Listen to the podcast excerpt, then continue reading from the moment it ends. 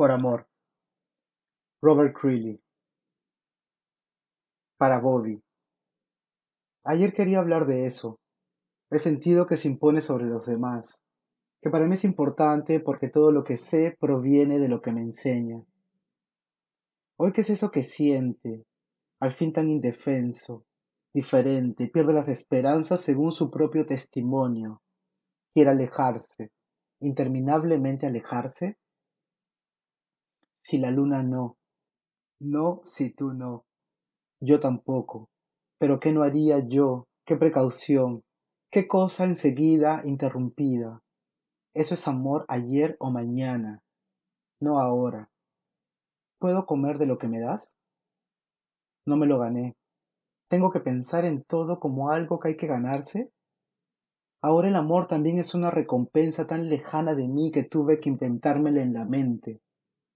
Acá está el tedio, la desesperanza, una dolorosa sensación de aislamiento y un grandilocuente, si no caprichoso amor propio.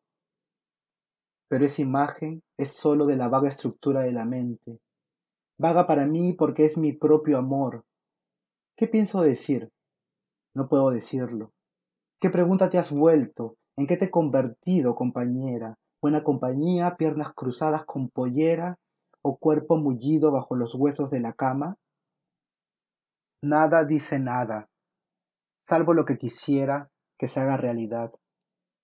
Teme, ¿qué más podría pasar en algún otro lugar, en algún otro momento que no sea este? Una voz en mi lugar, un eco de eso solamente en el tuyo, déjame que tropiece, no con la confesión, sino con la obsesión con la que empiezo ahora, por ti. También, también.